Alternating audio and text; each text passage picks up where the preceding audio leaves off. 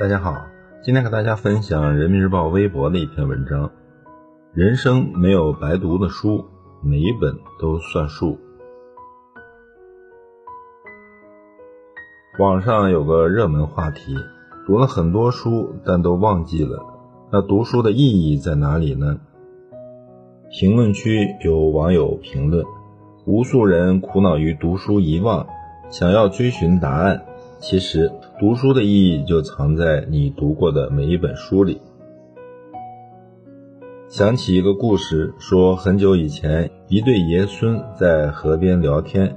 孙子问爷爷：“你每天读书记住多少呢？反正都要忘记，为什么还要看呢？”爷爷慈爱地说：“把装煤的竹篮拿来，去河里打点水。”很明显，竹篮无法装水。即使反复多次，孙子也没能打来水。爷爷笑着说：“孩子，你看看，这还是之前的竹篮吗？”孙子愣住，之前满是煤渣的竹篮，因为多次受到清水的清洗，已焕然一新。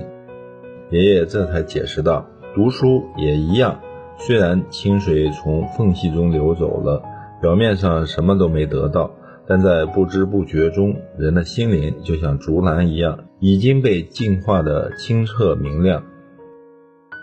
每读完一本好书，心灵就会受到一次洗礼。我们以为读过的书都忘记了，但其实它对人生的改变是恒久的。不知你有没有这种印象？早年读过的书，没有刻板记下，也不会全部忘记，而是尘封在记忆里。那些读过的书，通过记忆的沉潜，潜移默化地提升着我们的认知。即使被忘记的知识的影子，也会成为我们的铠甲。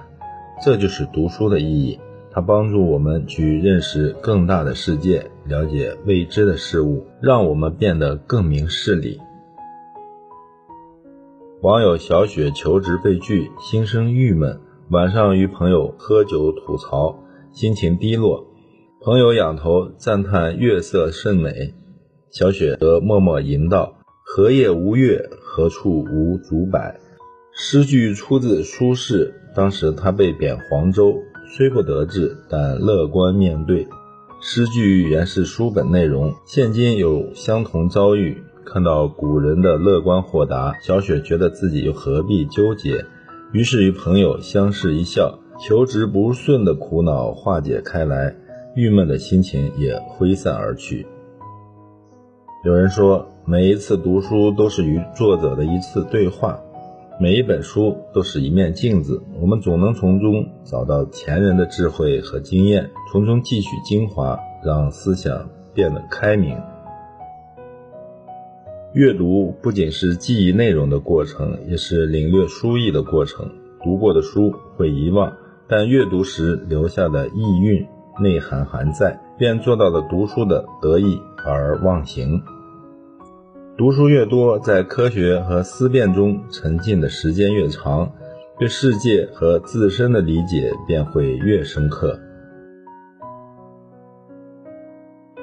也许正是那些被你读过而又忘记了的书，正在悄悄帮你认识这个世界，悄悄帮你抹去脸上的肤浅与无知。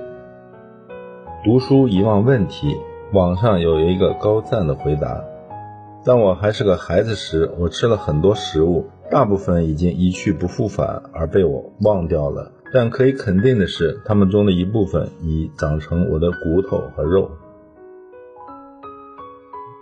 有的人以为读过的书大都会被忘记，再读也无益处，因此对读书产生偏见，却不知。他曾读过的每一本书都绝非无用，他们会穿过你的肉体，融入你的骨髓，塑造你的气质，改变你的容颜，浸染你的品质，提升你的修养，丰富你的德行。人生没有白读的书，每一本都算数。